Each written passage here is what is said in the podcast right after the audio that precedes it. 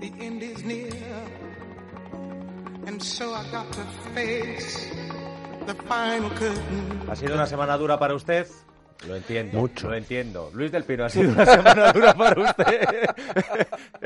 usted también ha respondido, ¿no? Es que ha sido una semana tremenda. Pues ahora vienen nuestras recomendaciones.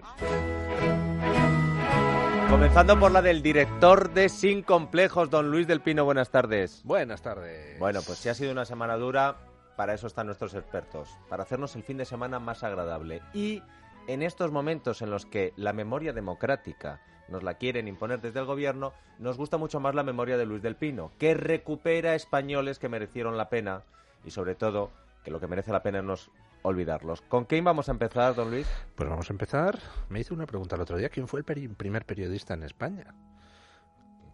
¿Y quién fue? ¿Cómo- ¿Cómo se te viene a ti esa pregunta? No sé, porque ya que nos han machacado tanto a los periodistas, nos, nos- nos hace trabajar Pedro Sánchez en víspera de Reyes sin tener ninguna necesidad, podía haber convocado a la investidura. Digo, vamos a hacer un homenaje a los periodistas. ¿Quién fue el primero? Pues, hombre, el periodismo, pues como tal, pues tiene muchas facetas, entonces, pues eh, su desarrollo al principio, pues fue así un poco eh, a trompicones. Lo primero que se desarrolla, por supuesto, que es lo que diferencia el periodismo de la historia, que es que el periodismo cuenta las cosas mientras están sucediendo, lo primero que se desarrolla, pues fueron las crónicas, ¿no? Entonces, pues podríamos decir que el primer periodista español pues, pues fue, por ejemplo, Pedro Mártir de Anglería, uno de los mayores cronistas de Indias, pero no solo de lo que pasaba en las Indias, sino también en otros sitios. Eh, también el periodismo, desde que nace, eh, pues lógicamente se, ha- se utiliza como propaganda. Entonces, pues enseguida empiezan a aparecer tanto lo que son publicaciones periódicas, es decir, dando noticias de lo que sucedía por ahí por el mundo, como eh, pues la utilización de esas publicaciones pues para hacer propaganda de alguien. La primera crónica, la primera publicación periódica que hay en España es una cosa que se llama la Gaceta de Valencia, Gaceta Ah, con sí. Z. Esa fue la primera. La primera. No confundir con una que nació a principios del siglo XIX con el mismo nombre. Pero hubo otra anterior eh, que se publicó en 1619 y solo se conocen tres números, uno que apareció en una biblioteca española y dos que aparecieron en una bibli- biblioteca de Turín hace seis años. Eh, bueno, pues esa Gaceta de Valencia parece ser la primera publicación periódica que hubo en España y donde se daban noticias pues de lo que sucedían en las guerras europeas y todas esas cosas. Y quien eh, editó o firmaba al menos esa, esa Gaceta española, pues era un valenciano eh, que era a- abogado eh, y que mm, se llamaba Vicent, pero no está muy claro si él era el que visaba o el que la hacía, así que sigamos buscando. La primera gaceta, así un poco seria y ya con apoyo, porque era un instrumento de propaganda, se hace ya mucho más adelante en 1661 y la hace un español nacido en Flandes que se llamaba Francisco Fabro, a quien contrata don Juan José de Austria, hijo bastardo de Felipe IV, para tratar de impulsar su causa, mm, porque él pretendía acceder al trono en lugar de Carlos II. Por cierto, la historia española hubiera sido muy distinta si hubiera podido acceder al trono. Entonces, este hombre encarga a Francisco Fabro que haga una gaceta que se tenía un título pues eh, así como breve para acordarse relación o gaceta de algunos casos particulares así políticos como militares sucedidos en la mayor parte del mundo Punto com. y era una publicación ¿Puede repetirlo, por favor, don Luis? relación o gaceta de algunos casos particulares, así políticos como militares, sucedidos en la mayor parte del mundo, publicado con periodicidad mensual a partir de 1661 y que lo editaba Francisco Fabro Bremondán, español nacido en Flandes y a quien podríamos considerar el primer periodista en sentido estricto. Por cierto, esta gaceta posteriormente siguió editándose ya muerto muerto Francisco Fabro con el nombre de Gaceta de Madrid y terminaría transformándose en el actual boletín oficial del Estado. ¿Por qué es el director de Sin Complejos? Hace falta que se lo explique. Pues no. Don Luis del Pino, muchas gracias, como siempre. A usted, don Dieter.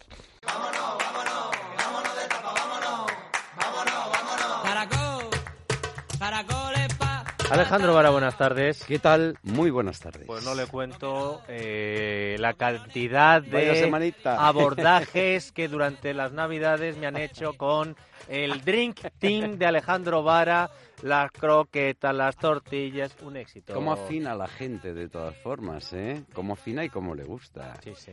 Y cuántas sugerencias interesantes llegan, ¿eh? ¿Ah, sí? Hay que decirlo que muy interesante. por toda España. Pues por ¿Algún toda polígono? España, pues por toda España. No, mira, la verdad es que eh, de polígono ninguno todavía, pero el de Valdemoro eh, ahí, ahí Eh, acertamos. Le has hecho, le has hecho internacional. Es que es una cosa impresionante. ¿Por qué? Porque la gente que no lo conoce cuando va y dice, "Jo, pues es verdad, pues estas bravas se merecen que les den una orla, una orla.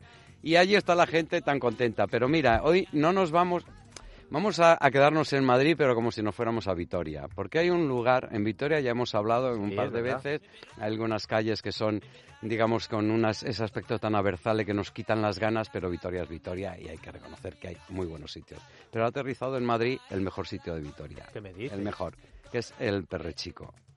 Es la Catedral del Pincho. La Catedral del Pincho en Vitoria, que realmente no puedes ir a Vitoria y no, y, no pasar por allí, y ha aterrizado en Madrid, ha aterrizado el barrio de Chamberí.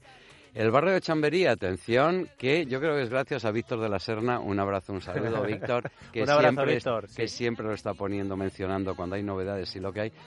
Pero está subiendo mucho. Hay alguna calle en Chamberí muy, muy, muy saturada y además no necesariamente imprescindible, pero hay cosas que van emergiendo y van saliendo. Entonces, el aterrizaje del Perrechico yo creo que es una muy buena noticia en Rafael Calvo. Ah, ojo, Muy buena calle, se, muy se buen sale, sitio, de, se sale del de colapso que- de Ponzano. se va desviando y se va abriendo el abanico. Rafael Calvo es un pedazo de calle, es interesantísima. ¿Y Perrechico qué es? Pues Perrechico es la Catedral del Pincho, como decimos, pero con un pincho con un poquito de ganas de hacer algo distinto. También es cierto que por lo que cuentan, yo conozco, solo estuve una vez en el Perrechico de Vitoria y me encantó. Me pareció el no va más y además aquí lo comentamos. El aterrizaje en Madrid han hecho alguna cosa distinta porque lo que te comentan la gente de- del local es que eh, el madrileño pide otra cosa, pide algo distinto a lo que es el pincho tradicional de lo que se puede comer en el País Vasco. Hay dos cosas que son eh, lo mismo en un lugar que en el otro. De entrada, una barra con una cristalera que te tienen ahí, el despliegue de los pinchos que dices. A mí me gusta de entrada, cuando entras al sitio, la oferta y la cantidad, que no sea que veas ahí dos, trozos de gamba y de- no, pero una cosa espectacular, pero es que además lo cambian cuatro veces al día. Entonces hacen el pincho para el vermú, para la hora de antes de comer, para lo que es la merienda, el pincho, y luego para El antes de pincho, cenar. Espectacular. Está muy bien montado. ¿Es caro? El local es, no, está muy bien de precio, muy bien de precio, teniendo en cuenta la zona porque y el se va a nivel. poner a reventar. La barra está muy, es muy, está muy bien decorado, es muy bonito el sitio, muy agradable, muy luminoso. Tiene pues su barra bien montada, sus mesitas altas y luego la parte del comedor. Entras y estás muy agradable y sobre todo te dan unas ganas de pedir todos los pinchos que, pero bueno, ¿cuál es la quinta esencia de la oferta del pincho con el que han aterrizado en Madrid que ya lo servían en eh, Vitoria pero con otros ingredientes? Pues es el donus de cocido. Atento que es un donus de cocido, pues es un donus con sabor a cocido, con los elementos del cocido. Un buen invento, con su sopita, su caldito también al lado, sí. Estos señores te cogen el garbanzo, la gallineja, el te- el- eh, hasta la morcilla, lo, lo muelen, lo, lo- lo convierten en una especie de gran gelatina Con sabrosa, todo, con ¿eh? agujero y todo, lo meten en el, en el congelador, lo sacan, lo meten en el horno y, te, y bueno, y le, echan luego la masa por encima, la masa del azúcar, el- la harina, todo esto. Y en vez de muy mojar suave, el donus en el chocolate, te lo te estás mojando montan en el cal. en el Oh, caldito. Pero bueno, Es una cosa, bueno, al que le guste el cocido, le va a encantar, porque sabe a cocido, es suave, evidentemente, no te Sí, metan sí, ahí, porque claro, tiene todos los elementos, lo tengo aquí apuntado, mira, los garbanzos, la gallina, la chistorra, en vez de chorizo, aquí le han metido chistorra, porque es vasco, no nos olvidemos, morcillo, es que está pero no, muy- es, no es de estos que no, te digas, es, Jaime. es, es eh, sabroso, pero no es contundente. suave. muy bueno, muy bueno.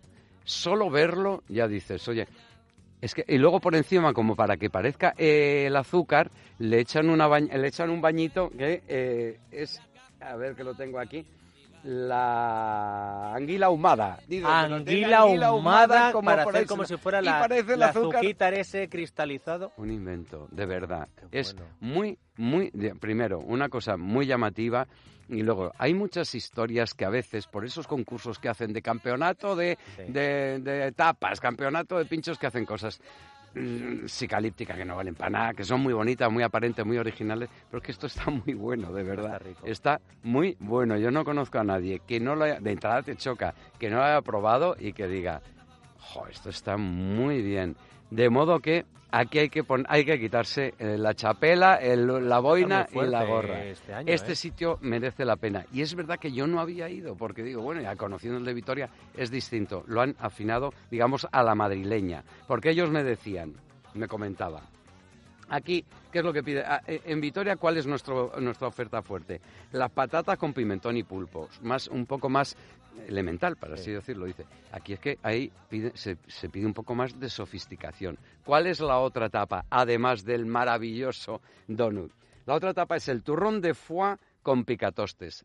Tengo que decir que está exquisito, exquisito, pues riquísimo. Ahora, ese yogur por arriba, señores, señores del perrechico. No, por favor. Pero es que se lleva muchísimo lo de la tontería del yogur. Ah, pero, si el fue rico, ¿para qué le tienes que señores, echar bueno, la croqueta no hace falta que la pidan, no está mal, pero vamos, ensaladilla rusa muy buena. La tortilla, que ya en Vitoria nos llamó muchísimo la atención. Es verdad. Estupenda. Hablamos de la tortilla del perrechico porque está fenomenal. Servicio muy bueno. Precio Equilibrado, equilibrado. Cuidado que no se pasan, pero no se pasan, ¿eh? porque ya llevan unos meses. Yo lo veo muy bien. El local, estupendo, le vamos a poner cuatro pinchos para empezar. Toma ya. Cuatro pinchos al Perrechico, la Catedral del Pincho en Vitoria, que han aterrizado en Madrid con muy buen pie. Recordemos, Rafael Calvo 29, barrio de Chamberí, en Madrid, el Perrechico. Que no se pierdan ese donu, que ese donu solo existe en este local.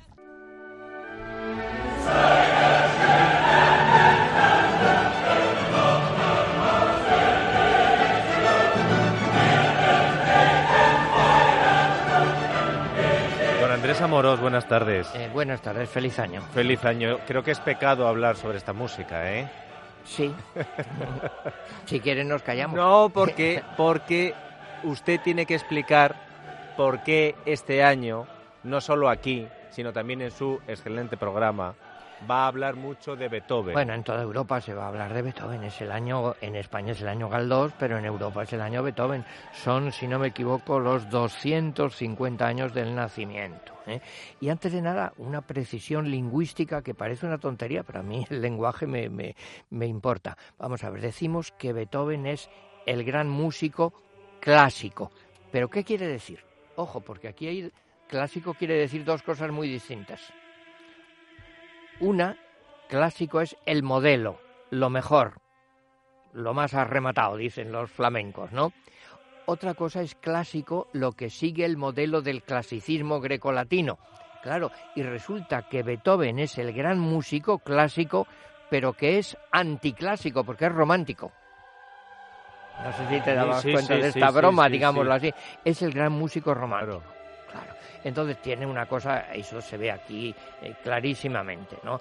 Esto es el coral, el final, el himno a la alegría de la novena sinfonía, que la novena sinfonía es la última que él eh, compuso, se habla siempre de una décima que se perdió, que no se ha llegado a encontrar, y claro, esto le costó mucho, estuvo cerca de 12 años desde que lo tuvo la idea Aquí, ¿qué ideas hay? Es que Beethoven es un romántico, es un hijo de la Revolución Francesa. Entonces, dicho claramente, libertad, igualdad y fraternidad. Un ideal de fraternidad universal, de buscar la unidad de los seres humanos, buscando la libertad. Sabes que se basa en una oda de Schiller y que Schiller primero pensó en dedicarlo, bueno, cambió la libertad por la alegría. ¿eh? El Freiheit por Freuden. Bueno, entonces mm, Beethoven lo que aspira es a una fraternidad universal. Fíjate, el primero políticamente se ilusionó con Napoleón, le quiso dedicar la Sinfonía Tercera heroica y luego vio que Napoleón se convertía para él en un tirano y ya abominó de eso, porque él era, insisto, hijo del ideal de fraternidad de la ilustración y luego de la Revolución Francesa. Y esto es pues muy muy conmovedor. Primero es muy singular porque es algo que entonces no se hacía, que era una sinfonía con voz humana, con canto, que eso no es lo habitual, eso le encantó a Wagner, por ejemplo, y eso lo hace luego Mahler, por, supuesto. Pero no es una ópera, no es una misa, es una sinfonía con un coro final. Y bueno, ¿qué es lo que cantan? Eh, sencillamente, que todos los hombres sean hermanos. Y canta el barítono. Alegría, bella chispa divina, hija del Elíseo, tus encantos unen de nuevo lo que la sociedad separó. dice el cuarteto, el que alcanzó la dicha de ser amigo de un amigo, el que conquistó una bella mujer. Fíjate, ahí se lanza todo el coro y continúan al final. Ante Dios, ante Dios, todos los seres beben la alegría en el seno de la naturaleza ante Dios. Hermanos, sobre la bóveda estrellada debe morar un Padre amoroso. Os ponéis de rodillas, oh mundo, presientes a tu Creador, búscalo más arriba de la bóveda celeste. Bueno, probablemente la idea de Beethoven, según Bruno Walter, dice, lo resume así. el ser humano es malo, pero Dios es amor. Las dos cosas unidas. Sí, sí, Claro, entonces hay que aspirar a ascender de una cosa a la otra. Entonces, sencillamente, si queremos resumir a Beethoven, aparte de que es un requete genio, pero ¿qué es lo que significa humanamente la frase de, de Goethe? Por el dolor a la alegría, por el de la tristeza a la luz, claro, de todos los sufrimientos elevarse, dice Rubén Darío de otra forma un poco más retórica, y si hubo áspera hiel en mi existencia, melificó toda acritud el arte. Convertir, también lo dice Antonio Machado, los dolores en belleza, en miel, algo más, en aspiración hacia la armonía universal. Bueno, sabes que esto, entre otras cosas, pues es claro el himno que representa la comunidad europea, todo lo que quieras, pues es lógico, claro, es que pocas músicas son a la vez más hermosas y más nobles, humanamente hablando, porque Beethoven es sobre todo un gran músico, pero un ser humano, con todos sus desastres y, complicaciones. Cuando escribe esto está sordo, eh, se pelea, hace toda clase de historias, un poco como Goya, pero es la aspiración mm, de la miseria que somos poder ascender por la belleza hacia Dios. Creo que con la semana que llevamos tal y como la empezamos ya desde el fin de semana. Falta nos hace. Empezar desde el desastre y terminar con la alegría es lo mejor que podemos hacer. Andrés. Falta nos hace elevarnos sobre las miserias humanas.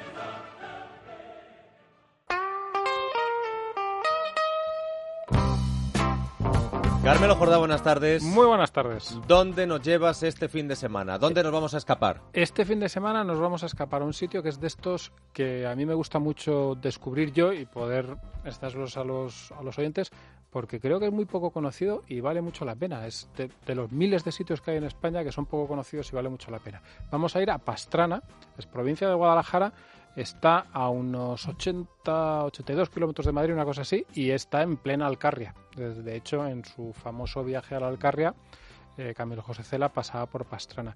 Decía que además Camilo José Cela en el libro que te, te despertabas en Pastrana, obviamente no estoy leyendo el texto, o sea que no, no esperen no esperen la belleza de cómo escribe Camilo Cosacela, te, te levantas en Pastrana y sientes que estás en una villa medieval. Y desde luego esa es la impresión que me llevé yo al conocer este pueblo hace muy poco. Mm, una villa medieval, pero que se conserva muchísimo y sobre todo que conserva mucho de ese ambiente. Sin embargo, voy a dar un consejo, que es que antes de entrar en Pastrana y ver las maravillas que tiene el pueblo, hay que, digamos, como seguir un poco de largo por la carretera y subirse a un a, unas, a un mirador que hay con un corazón de Jesús así no demasiado grande allí puesto desde el que en la altura vemos perdón vemos todo el pueblo porque realmente es, aparte de que las vistas son muy bonitas y esto, pero se ve que es un pueblo con una configuración muy peculiar. Está como muy cogido a la muy cogido a la, a la colina, ¿no? A la falda de la colina, pero siguiendo, o sea, es una colina que es bastante irregular, con lo cual tú lo ves desde arriba y ves como el pueblo sube, baja, se desparrama un poco por aquí, es una cosa bastante curiosa y es como digo, una vista muy bonita. Y luego, aparte de todo esto que estoy contando, Pastrana tiene otro interés que yo creo que a muchos de nuestros oyentes les va, les va a llamar la atención, ¿no? Les va a ser una cosa, ah, pues eso me, gustaría conocerlo, porque es el pueblo de la princesa de Éboli. Anda, mira. Entonces es un pueblo que está con, que tiene una, una historia bastante importante. De hecho, se conserva y es, digamos, lo más llamativo del pueblo, el palacio que hizo construir la princesa de Éboli en el siglo XVI, que es un palacio enorme, enorme, digamos, es casi tan grande como el resto del pueblo, no tanto, pero bueno, que, me entienda la gente, es un palacio muy grande que hoy en día se puede visitar. Mm, tanto tiempo después, digamos, no ha guardado, no se puede ver dentro todo lo que era entonces, ¿no? Todo lo que debió de ser en aquel momento, porque era un proyecto de construcción enorme con el, uno de los arquitectos más famosos de España en ese momento, creo que era Alonso de Covarrubias, es decir, era una cosa muy importante y dentro hoy en día no se ve esa importancia, pero se hacen unas visitas guiadas que están muy bien, que te explican también, hablan del personaje, esta yo creo que, vale la pena y tiene además unos artesonados mm, que son bastante espectaculares. En España yo creo que en muchos sitios nos ha pasado eso que hemos conservado el artesonado porque se ve que allí no llegaban a destrozarlo o algo, o no se lo podían llevar robado, no sé, en fin, por la razón que sea, pero allí se conservan artesonados de estos como un estilo eh, muy espectacular que son de los dicen y yo no les voy a llevar la contraria que son de los mejores de España de los más de los más llamativos este palacio está en, en una plaza muy curiosa y muy bonita y que habla un poco de esta orografía que te contaba yo antes que es así como irregular porque es una plaza que se abre a un mirador que en una plaza mayor para que nos entendamos es, es un poco extraño y que tiene un nombre muy bonito porque es la plaza de la hora pues. Y ese nombre viene de que la princesa de Éboli, después de tener sus más y sus menos con Felipe II, estuvo mm, encarcelada en varios sitios y uno de estos fue su propio palacio en Pastrana, donde pasó los últimos años de su vida.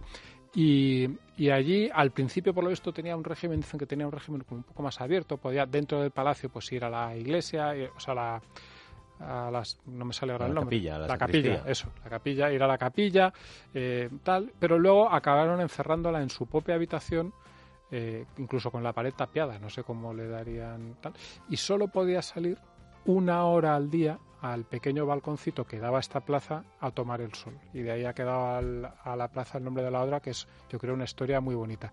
Bueno, aparte de, de, esta plaza, como digo, es muy peculiar, porque yo no he conocido muchas plazas mayores en España que estén, digamos, que uno de los cuatro lados sea un balcón, ¿no? Para ver la vista pues el pueblo desde allí empieza toda una zona dentro, pues como decíamos que es una auténtica ciudad medieval con las típicas calles eh, largas pero muy pero estrechas que van variando, que van serpenteando. Y siguiendo estas calles se ven varias cosas. Se ve, por ejemplo, otro, otro tema dentro de la historia de Pastrana, los dos conventos que, que, creó en esta, en esta ciudad, nada más y menos que Santa Teresa, que estuvo allí invitada por la duquesa, por la princesa de Éboli, eh, que eran ella y su marido duques de Pastrana, y, creó dos conventos dentro de la Orden del Carmelo, no es por nada, eh, uno de hombres y uno de mujeres. Y todavía se pueden ver, bueno, es una parte más de la historia de, esta ciudad, que Santa Teresa además estuvo allí varios meses. Y luego tiene una iglesia, que es la colegiata, que es bastante peculiar, porque es una iglesia que casi no tiene fachada, porque realmente no había dónde ponerla. O sea, tú ves hoy en día estar muy rodeada por casas, es, tiene una forma irregular, la típica iglesia en la que se han ido añadiendo partes y, y, es bastante curiosa. Por dentro eh, tiene también un poco esta mezcolanza de estilos, pero es bastante llamativa y bastante impresionante. Es muy grande eh, para, sobre todo para lo que es una población como Pastrana, y tiene un altar mayor que es espectacular. Estos eh, que cubren todo el espacio, que parece que les, que les quedaba todavía altar que contar y no les quedaba ya espacio. Y es francamente espectacular. Y tiene una cosa que yo creo que probablemente sea lo más valioso de Pastrana, sin desmerecer nada de lo demás, pero que sí que es algo realmente único, que es una colección de tapices. Y se ha creado un museo allí dentro de la iglesia con esta colección de, de tapices. Y es una colección de tapices flamencos del siglo XV que narran la conquista de, de, varias ciudades africanas por el rey Alfonso de Portugal. Y es impresionante de ¿Sí? verdad. Sí sí no es una cosa bueno, y esto cómo está aquí en un pueblo tan pequeñito tan lejos pues bueno pues esa es la, la maravilla que tiene este país que te encuentras obras realmente espectaculares en, en, cualquier sitio en un pequeño pueblo de Guadalajara que es eh, digamos lo más lo más inesperado no que en un sitio pues eso pequeño en una provincia pequeña en una zona que no tiene mucha población bueno pues te encuentras maravillas de estas. Están allí en una gran sala se pueden se pueden visitar estoy hablando de tapices de estos que tienen a lo mejor 3, 4, 3 metros de altura y 7 metros de largo. Es decir, son obras realmente impresionantes. Oye, pues mira, eh, te agradezco que le hayas descubierto al que no lo supiera, porque es verdad que tiene su historia, sobre todo si le hablan los duques de Pastrana, entonces dices, ¡ah! Eh, no, te, es lo típico que te suena, sí. dices, pero esto y, no... Y, y, es, y cuando fuiste allí, ¿había mucha gente que ya sabía qué es lo que era Pastrana o no? Eh, no el pueblo tiene, tiene, yo creo que una doble cosa. Sí que había gente, obviamente. Sí.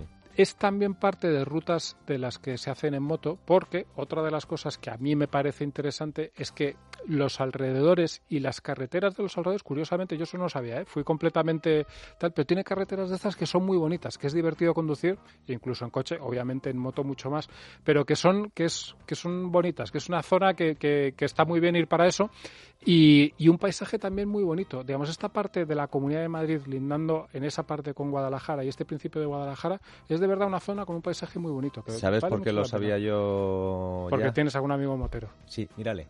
Ahí está, ese señor de barba, esa mesa ah, vizcaíno realizador Sí, claro, de este no, pues no había yo pensado en él, pero seguro que él ha ido con la moto porque es que estaba lleno de moteros. No, seguro no, ya te lo digo yo. Es... Eh... Confirma, es... confirma sentimiento desde el otro claro, lado del cristal. Sí, sí, sí, sí. A él no se lo has descubierto, pero a lo mejor había gente que no sabía lo que tenemos no solo en Pastrana, sino en todos esos lugares que nos has dicho de España. Y Gracias, decía, Carmelo. Muy cerquita de Madrid, ¿eh? Y está en el centro de España, así que muy cerquita del de resto. todos lados. Adrián González, director de comunicación de Mundo Natural, buenas tardes. Buenas tardes, Peter. ¿Qué tienes para los oyentes, Adrián? Pues mira, lo que nos marca Marta, que yo creo que está optando por la vicepresidencia de relajación y calma. nos, ha, propuesto hablar hoy de relajación y calmar la ansiedad y yo creo que, que eso es un, un, un, presagio de lo que vamos a tener que utilizar casi todos a partir de ahora, que es el Cal Plus. Un, un producto que nos hace aminoácidos, materia prima para fabricar estabilidad, nos va a hacer mucha falta y eso lo tenemos que aprovechar. La serotonina, la hormona de la felicidad, fabricar lo que necesite. El exceso, pues es excitación, el defecto es depresión. Pues para estar bien, Cal Plus, una capsulita antes de desayuno, comida y cena y vamos a ver incluso que vamos a dormir mejor porque cuando tienes buenos niveles de serotonina, esa hormona de la felicidad, por la noche fabricas la melatonina y la melatonina endógena es 10 veces más potente que la que compras en los puntos de venta. Por eso no hay que ser lento, hay que ser rápido. Hay que utilizar Cal Plus para estar relajado y dormir mejor. Frente al gobierno del insomnio, Cal Plus. Adrián González, insuperable hoy tu recomendación. La compramos donde siempre, ¿verdad? Sí, en tiendas especializadas, en parafarmacias de Corte Inglés y en parafarmaciamundonatural.es las 24 horas del día. Un abrazo, amigo. Gracias, Dieter.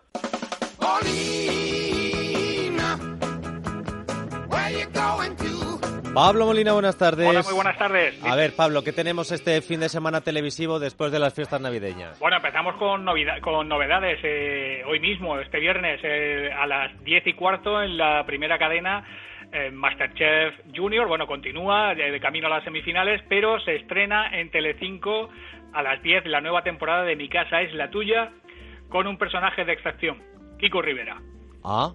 Mira, oye, eh, pues te aseguro que puede ser interesante ver a Bertín eh, mano a mano con Kiko Rivera, ¿eh? Rivera, sí, sí. Y para el que quiera un clásico reciente, eh, que tuvo gran éxito en su momento y todavía lo sigue teniendo, pues en el canal Paramount esta noche también a las 10 de la noche, Pulp Fiction. Otro, otro clásico. En Sí. este caso, mano a mano, John Travolta con Bruce Willis. Ah, exactamente. bueno, y mañana sábado, eh, la sexta estrena nuevo tertuliano para la noche de los sábados. No sabemos si será habitual o no, pero debuta con picadores este mañana sábado a las nueve y media en la sexta noche. David Bisbal. Perdón.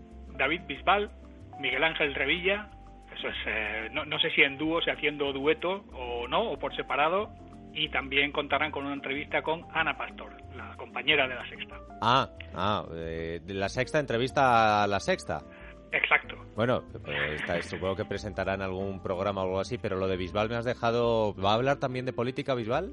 Seguramente, seguramente le preguntarán, evidentemente, es el, la- el- el tema del momento. ¿Y lo de Miguel Ángel Revilla era una broma o es que va a estar mañana en la sexta también? Es que empieza el año otra vez, Ah, vale, vale. donde, donde lo terminó. ¿Y el domingo? Bueno, el domingo homenaje, nuevo homenaje de la sexta al gobierno, nuevo gobierno de Pedro Sánchez a las tres y media de la tarde en la sobremesa, en la sexta película, Planeta Rojo. Gracias, Molina, un abrazo. Un abrazo, hasta luego.